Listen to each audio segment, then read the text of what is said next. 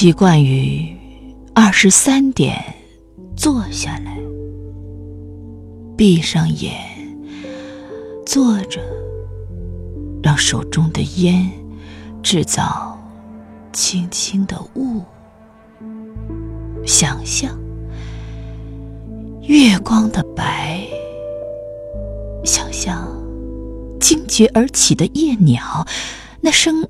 长长的仓皇鸣叫，听翅的声音，扇动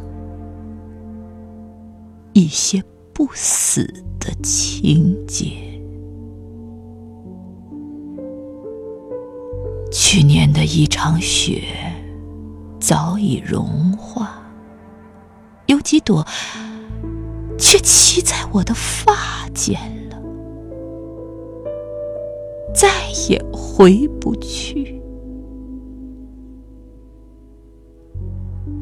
我知道，这个秋天刻意的安慰我，譬如一缕光，一阵空穴来风，和浓密森林里树叶间的一语。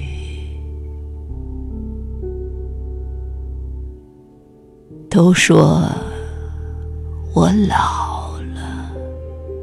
我曾经费了好大的力气，将哭喊着的旧情书锁在黑匣子里，然后在南山若无其事的赏菊，而最终。